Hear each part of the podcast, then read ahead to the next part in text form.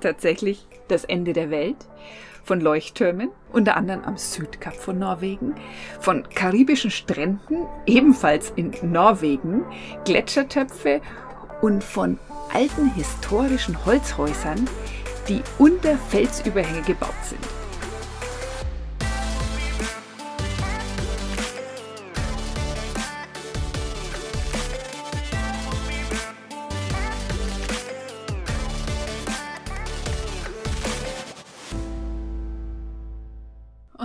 Letzter Stopp und unsere Erzählungen haben in Oslo geendet. Da haben wir unter anderem Martin kennengelernt mit seiner geliebten Würgeschlange oder Python. Gewürgt hat sie uns jetzt Gott sei Dank nicht. Äh, mit der freundlichen Python Chanel. Chanel. Genau. Ja, und dann haben wir erzählt, dass wir, dass wir zu Werdensende, also übersetzt das Ende der Welt, gefahren sind. Und da wollen wir jetzt mal weitermachen, wie wir dann dahin gekommen sind zu, zu Werdensende, zu diesem wunderschönen Platz. Da haben wir gerade noch so den Sonnenuntergang mitgekriegt. Da Das- waren wir schon ziemlich spät dran. Das war der Hammer, ja. Der Sonnenuntergang war unglaublich. Da ist also so eine, ähm, wie nennt man das, so eine Wip, äh, Wipfeuer. Das haben die da einge, das waren die früheren Navigationshilfen, so aus dem 18. Jahrhundert für die Seefahrer. Kann man sich so vorstellen, es ist so ein Steingebäude und da ist so eine lange Stange dran. Und an dieser Stange ist ein Korb und da ist Feuer drin, ein Stahlkorb, und da wird Feuer gemacht. Und da haben die früher halt äh, war das eine Art Leuchtturm. Und das haben die 1932 neu aufgebaut als Werbung für ein, für ein Restaurant. Und da saßen wir dann an diesem Abend noch und haben das gerade so erwischt mit diesem Sonnenuntergang. Das war, war irre, oder? Es war fantastische Stimmung. Also wir saßen da einfach auf den Steinen. Nebenan war eben dieses Restaurant und die Leute haben da wirklich diniert und genossen. Und es ist ja jetzt auch hier in Norwegen, meint man Ferienende? Ja, Oder ist ist es vielleicht vorbei. auch das Ende, dass jetzt hier eben auch ganz viele Touristen den Rückreise, ja, Die Rückreise angetreten die Rückreise angetreten haben und, und wieder nach Hause gehen. Deswegen war das so ein ganz spezieller, gelöster Abend noch, hatte ich, den, hatte Ja, ich die ja, Empfindung. ja, ja. Ja, wir haben dann trotzdem an diesem Abend noch einen anderen Stellplatz gesucht, weil da, wo wir kurz uns abgestellt hatten mit unserer Terra Love, da konnten wir nicht bleiben. Weil, und das ist auch der Wahnsinn, man muss sich vorstellen, also ich nenne das jetzt auch das Land der Schilder und Verbote. Ich meine, klar, in Deutschland gibt es auch wahnsinnig viele Schilder, überall der Schilderwald und überall Verbote und es wird alles reglementiert und mittlerweile auch überwacht mit Kameras und also ich glaube, wir Menschen verballern uns langsam die Freiheit. Wir wissen gar nicht, was es bedeutet, frei zu sein. Ich glaube, die heutige Generation ähm, verliert so den Bezug zur, zur wirklichen Freiheit, dass man halt sich einfach bewegen kann, ohne es ein dauernd der Big Brother ja beobachtet durch irgendwas. Aber ich will jetzt gar nicht so ausschweifen. Ich möchte bloß sagen, dass wenn man eine Wanderung macht in Norwegen und da gibt es dann einen Parkplatz und alles, alles ist reglementiert. Überall sind, sind Schilder, dass man da nicht parken darf. Verstehe ich auch, weil sonst wäre das wahrscheinlich zugeparkt. Wobei du jetzt von den Touristen-Hotspot sprichst. Ja, ich ne? spreche von Touristen. Also es ist jetzt nicht an jedem Platz in Norwegen Nee, so. nee, nee, nee. Weil jetzt, Das ist gut, dass du das sagst, das ist Ja. Aber dann, wenn man sich reinzieht, wenn man eine Wanderung machen muss, dann gibt es nur diesen einen Parkplatz an so einem totalen geilen ähm, Hotspot. Und der kostet dann zwischen 25 und 30 Euro pro Fahrzeug. Also da kann man mit einem Pkw oder Wohnmobil, das ist vollkommen egal, kostet ja so viel Geld. Oder mh, vor kurzem hat uns ein Tourist erzählt, äh, dass er 600 Euro Strafe zahlen musste, weil er 15 km/h zu schnell gefahren ist. Das, diese, das Problem ist, dass ständig die Geschwindigkeiten sich verändern. Wenn man fährt da mal, dann ist 70, 80 oder 90, und da kommen ständig Schilder und die reglementieren dieses, diese Geschwindigkeit und in Ortschaften teilweise 40 oder 30. Und wenn man nicht ganz extremst auf die Schilder achtet, dann ist man auf Einschlag zu schnell und dann steht da jemand mit der Radarpistole, kann passieren und man ist 600 Euro los. Also da muss man wirklich aufpassen und da konzentrieren wir uns, wenn ich fahre, dann schaust du mit auf die Schilder oder andersrum und, und da warnen wir uns auch gegenseitig. naja, wir fahren ja auch immer schön brav. Wir fahren im Wissen total brav, genau. Ja. Äh, und naja, und äh, das war doch der Hammer. Da wollten wir doch dann nochmal so eins von diesen billigen Bier, also die sind ja sauteuer, die billigen Biere. Aber da wollten wir dann noch für einen Abend Bier Der kaufen. Dennis spricht vom dänischen Bier. Ja, es gibt hier so hier in. Norwegen, ja. Aber das ist mir das günstigste Bier und da kostet Büchse 3 Euro. Ne? ja. Und schmeckt halt übel des Zeugs, aber es ist immerhin noch ein Bier. Und ich bin ja Biersommelier, ich trinke halt gerne mal Bier. Und dann war Sonntag und kein Bier, ne? Naja, das war nach 18 Uhr, als ich da in den Supermarkt kam. Und dann haben sie gemeint, also nach 18 Uhr gibt es in Norwegen kein Bier mehr. Weil ich habe dann gedacht, ich bin im Jugendheim oder in, wie heißt es, im, im Freizeitlager für Jugendliche. Aber gut, und dann haben sie gelacht, die Norweger, und meinten, ja, bei ihnen ist das schon ein bisschen strenger. Aber wir haben auch gehört, dass die Norweger ihr eigenes Bier brauen. Naja, das Darf ist man erlaubt ja anscheinend. vergessen zu erzählen. Ja, ja, es ist erlaubt, dass viele ihr eigenes Bier zu Hause brauen oder ihren Wein. Ich glaube, ich glaube, weiß ja gar nicht, ob das ja weinmäßig Also Bierbrauen ist, glaube ich, erlaubt. Wein weiß ich nicht. Doch, habe ich auch schon Ja? so Brusets gesehen, ja. Für Wein. Ja.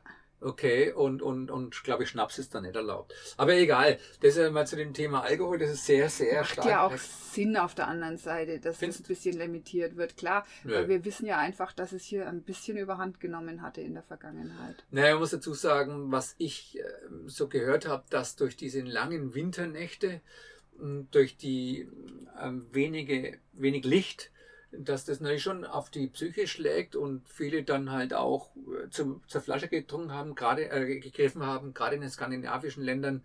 Und dann war das natürlich sicherlich äh, Problem mit der, äh, wie soll ich sagen, ja, mit Alkoholismus und dass man das dann angefangen hat zu reglementieren.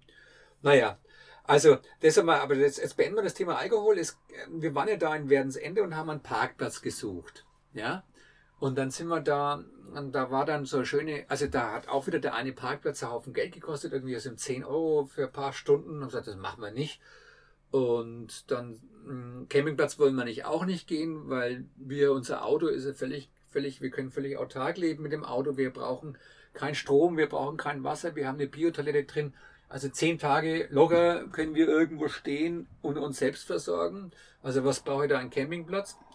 Und naja, dann haben wir dann, hast du gesagt, ah, da ist ein Parkplatz, da ist ein Parkplatz. Ja, und der war recht schön gepflegt und mit Bäumen umgeben. Und da haben wir uns hingestellt und gedacht, naja, äh, viel kann ja nicht sein. Es kommt höchstens jemand, der kassiert. Das wäre nicht das Allerschlimmste, aber ist doch ein hervorragender Platz für die Nacht. Und da haben wir uns dann eingerichtet. Ja, ja. Und gehofft, dass am nächsten Morgen uns keiner vertreibt oder halt auch oder uns äh, Strafe aufbrummt, weil wir an dem Parkplatz standen oder stehen. Aber das war. Aber das geht in Norwegen insgesamt sehr gut. Also da haben wir bis jetzt hier sehr schöne Erlebnisse gemacht, dass wir irgendwo stehen und da bleiben können. Und du hast es mal gesagt, das wird als Jedermannsrecht bezeichnet. das gibt's, das ist, glaube ich, in Oder- Schweden. ja. Schweden kannst du überall stehen. Und in Norwegen ist es sehr stark reglementiert durch diese, durch diese Touristenmenge oder diese Wahnsinnsflut an Tourismus, der jetzt während der Corona nicht ist der Fall. Deswegen können wir das Land jetzt mal wirklich erleben ohne diese Menschenmassen. Das ist schon wunderbar. Das haben wir ja schon ein paar Mal gesagt. Aber wir kommen ja jetzt, ähm, am nächsten Tag hast du gesagt, wir sollen die Räder auspacken. Na klar, das ist ein Traum gegen gewesen, um da eine Fahrradtour zu unternehmen. Ja, dann haben wir mal die Gegend, dann habe ich also, wir haben ja unsere Bikes dabei und eigentlich wären wir ja jetzt in, äh, auf dem Weg nach Kambodscha und wollten unsere große E-Bike-Tour fortsetzen. Also das, ja, längste E-Bike-Tour der Welt, so mehr oder weniger, das haben wir mal so genannt, weil äh, wir wollten damit die Welt umrunden und wollen und werden es auch tun. Aber dann kam ja dieses doofe Corona und wir konnten nicht nach Kambodscha, also nicht international reisen. Ein Grund, warum wir eben nach Norwegen gefahren sind, wie die Grenzen aufgegangen sind. Und die sind übrigens wieder zu, die Grenzen. Also jetzt ist das Land, äh, sind alle Länder oder die meisten Länder rot. Das heißt, dass sie auf der roten Liste und die dürfen nicht mehr einreisen, wenn dann nur noch mit Quarantäne. Also haben wir sehr, sehr viel Glück gehabt. Und da haben wir jetzt also unsere Bikes ausgepackt, die wir immer dabei haben. Und da haben wir hinten eine spezielle Box. Da sind die wohnen unsere Bikes drin und die habe ich dann runtergekurbelt, die Box, und habe die Räder ausgeladen. Und es hat also, ja, ich habe dann ein wenig rumgeflucht, weil ich da eineinhalb Stunden lang gebraucht habe. Man muss sich vorstellen, um die Räder so zu verstauen, muss ich den Lenker querstellen und ähm, die Lenkerhörnchen dann äh, runterstellen. Und das muss ich dann alles wieder in die, und die, die Pedale hinschrauben. Und das dauert dann schon eineinhalb Stunden.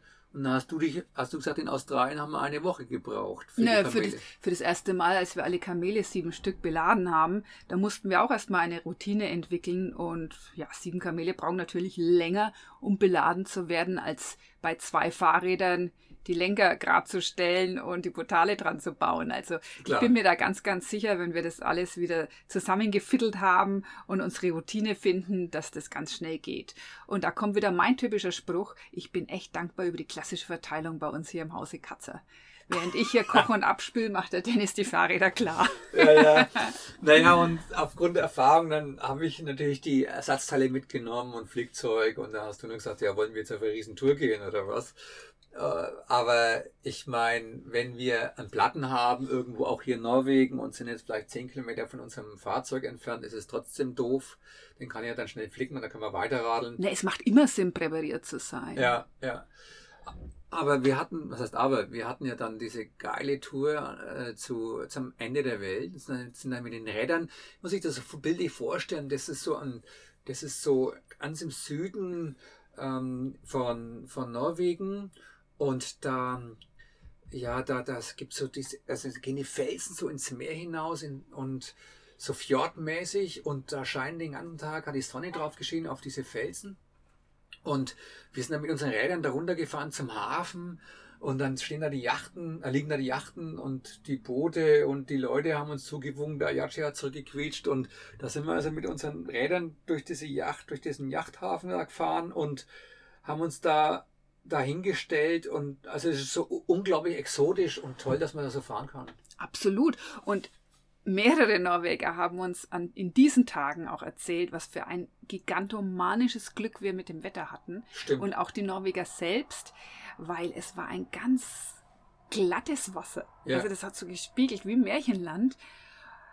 Die normalerweise ist um diese Zeit schon ganz viel Wind und das durften wir ein paar Tage später auch erleben. Ne? Ja. Da war es dann wesentlich windiger und raffer und kühler. Und wir hatten dann eben diesen Temperatursturz, an den wir noch nicht denken konnten zu diesem Zeitpunkt. Naja, und, und der ganze Juli war in, in Norwegen komplett verregnet. Jeden Tag hat es geregnet, absolut jeden Tag. Und jetzt im August war es also äh, bisher wunderbar. Ne? Naja, und dann wir haben unsere Räder eingepackt, sind zu den Gletschertöpfen gefahren. Das ist eine, eine Wanderung weiter dann in Süden. Das muss man sich vorstellen. Das sind wunderbare, also von, von der Eiszeit äh, durch die Gletscher fein geriebene Felsen und da gibt es dann riesige Löcher in diesen Felsen, wo auch viele Norweger dann diese Löcher, das sind so natürliche Badewannen, nennt man halt auch Gletschertöpfe, da kann man dann drin baden. Also wahnsinnig schöne Wanderungen haben wir da unternommen. Da war es aber schon zu frisch zum Baden in diesen Gletschertöpfen. Da war es zudem an dem Tag recht relativ frisch, ja, ja. Und da kommen dann auch die Norweger selbst, um Wanderungen zu unternehmen und haben dann auch ihr Stativ dabei und fotografieren. Also ist jetzt nicht so, weil die in dem Land leben, dass sie sagen, sie genießen die Schönheit nicht mehr, sondern ganz im Gegenteil. Ich nehme hier Menschen wahr, die da extremst naturbewusst und naturliebend sind. Hm, stimmt, die gehen angeln oder gehen dann auch wirklich baden, nutzen also wirklich jeden Sonnenstrahl, um das Vitamin D einzusaugen, was es dann im Winter sehr wenig gibt. Ja, was in, was auch hochinteressant ist oder toll ist, klingt jetzt recht banal, aber das ist natürlich schön, wenn man in so einem Land einmal ist, sind diese wunderbaren Leuchttürme, die auch so wichtig sind für die Schifffahrt.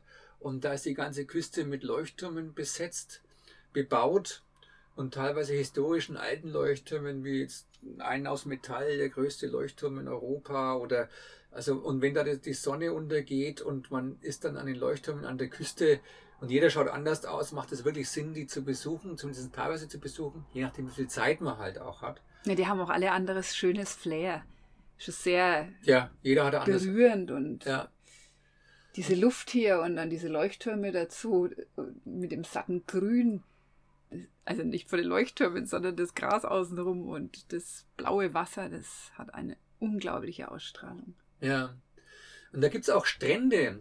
Also es gibt Strände, wir haben zum Beispiel den gelben Strand von Mandal, Mandal besucht. Das ist ein, ja, ist wie in der Karibik, kann man, kann man sagen. Da äh, gibt es auch wieder große Campingplätze, auf, die wir, auf denen wir nicht stehen. Und also da kann man überall hinfahren und dann sind wir da spazieren gegangen an einem Strand, der schaut wirklich aus wie in der Karibik oder wie, ja, wie in Südostasien. Und da sind dann die Norweger am Surfen, also die machen Wellenreiten dort. Und das hat mich auch fasziniert, dass es sowas in Norwegen gibt äh, mit Wellenreiten. Fand ja irgendwie irre. Also jeden Tag haben wir was anderes vor, jeden Tag machen wir, schauen wir uns irgendwas an. Und da gibt's also, es waren wir unter anderem auch am Südkap von Norwegen, da hat es uns auch irgendwo hingetrieben, so im Flow des Reisens. Also wir planen ja schon ein bisschen vor, aber nicht so massiv. Das heißt also, wenn man ein bisschen Zeit hat, dann bleiben wir auch mal ein, zwei Tage an dem Ort. Schreibe ich auch, ich muss ja auch alles aufschreiben oder nutzen das schlechte Wetter, wenn es mal schlecht ist für solche Podcasts wie heute. Und da waren wir an diesen ähm, Lindesnes für, das heißt also, das ist auch wieder so ein Leuchtturm, direkt am, am Südkap, auch so ein Hotspot und da kann man auch parken. Und da gibt es tolle Wanderungen, da gibt's, und da hat es erst vor nicht allzu langer Zeit einen kompletten Kiosk weggeblasen, also ein, ein Laden, den hat der, der, mächtige Wind hat den einfach umgehauen und weggeblasen. Seitdem haben die so alles in Steingebäude drin. Und da muss man beim Wandern auch aufpassen, dass man nicht bei so einem starken Wind einfach in, die, in diese Wellen hinein, äh, in die Nordsee hineingeblasen wird. Da schaut es dann schon richtig aggressiv aus, dieses Meer. Ja, weil du aggressiv aussehen sagst oder aussehen überhaupt. Ja, die vielseitigen Bilder findet ihr auch wieder auf unserer Webseite. Äh, das ist dennis-katzer.com und da haben wir auch immer die Geschichte aufgeschrieben, beziehungsweise der Dennis schreibt unsere Geschichte so schön auf. Ja, ja viel Mühe. Das stimmt. Na, und wir sind dann weitergefahren und zwar ähm, zum Fleckefjord. Flecke, Fleckefjord, da gibt's eine, ist eine alte stillgelegte Eisenbahn und da haben die, so, die Eisenbahnfans haben sich da einfallen lassen, das alles zu bewahren. Und ja, da kann man also mit einer Fahrraddressine, Dressinen sind ja die Dinge, wo man also früher mit der Hand ähm, das rauf und runter gepumpt hat, also auf der Schiene, so ein Ersatzschienenfahrzeug, um die Schienen zu checken, so ein Servicefahrzeug.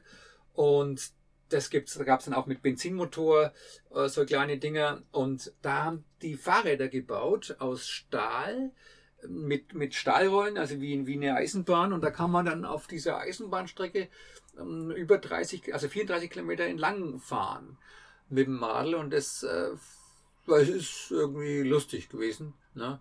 aber saulaut, oder? Absolut.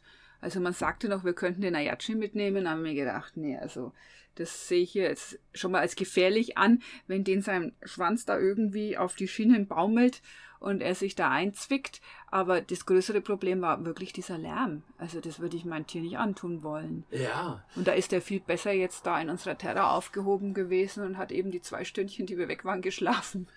Ja, und dann sind wir da auch durch die Tunnels gefahren. Da gibt es Tunnels, die sind teilweise über einen Kilometer lang. Das ist echt spooky da. Wir waren die Letzten, sind, wir sind oftmals die Letzten, äh, weil wir dann so lange brauchen, um uns vorzubereiten, wie auch immer. Da hat man dann einen Helm auf, eine Taschenlampe drauf und einen Fahrradhandschuh vielleicht an und dann hat jeder so von uns so eine Dressine gefahren. Und dann fahren wir in diese Tunnels rein, da tropft es dann von oben runter und rattert dann extrem laut durch diese Metallräder und es wird der Widerhall von den Felsen knallt dann in die Ohren und ja, wir haben uns sagen lassen, Kinder haben da einen riesen Spaß dabei. Also die, die wir äh, auf der Strecke da miterlebt haben, die fanden es riesig. Ja, bis auf die, weißt du noch, an diese, diese äh, älteren Herrschaften, die vor, so zwischen 70 und 80 waren die ungefähr alt würde ich sagen, die saßen auf jeweils einer, also da saßen immer drei Leute auf einer Das ist Tribüne. zu sehen wie ein Tandem. Also man hat praktisch wie zwei Fahrräder hintereinander, die zusammen verbunden sind und an der Seite kann noch jemand praktisch mitfahren als Fahrgast. Und die hatten eben diese zwei Tandems, Dressinen. Ja. Und die haben sich schwer getan, die Leute, weil es ist ja dann doch äh, teilweise auch so, dass es nicht nur gerade geht, sondern es geht auch bergauf.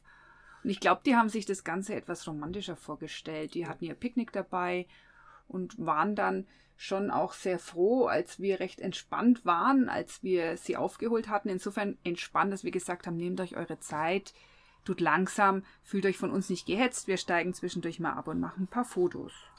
Ja, und ähm, da war einer, ein Herr dabei, ich meine, manche übertreiben es auch, der hatte, also ich denke mal, er hatte einen Schlaganfall gehabt irgendwann mal und der konnte sich also nicht bewegen. Die haben den einfach auf den Sattel da drauf gesetzt und Ähm, und der konnte, und die, die konnten einfach nicht mehr, die waren fertig. Wobei, das ist jetzt von dir eine reine Vermutung. Ja, der war halt schwer krank. Was wir gesehen haben, ist, dass er halt nicht richtig laufen konnte und später dann, als er zurückkam, hat er eben einen Rollator gebraucht. Ja.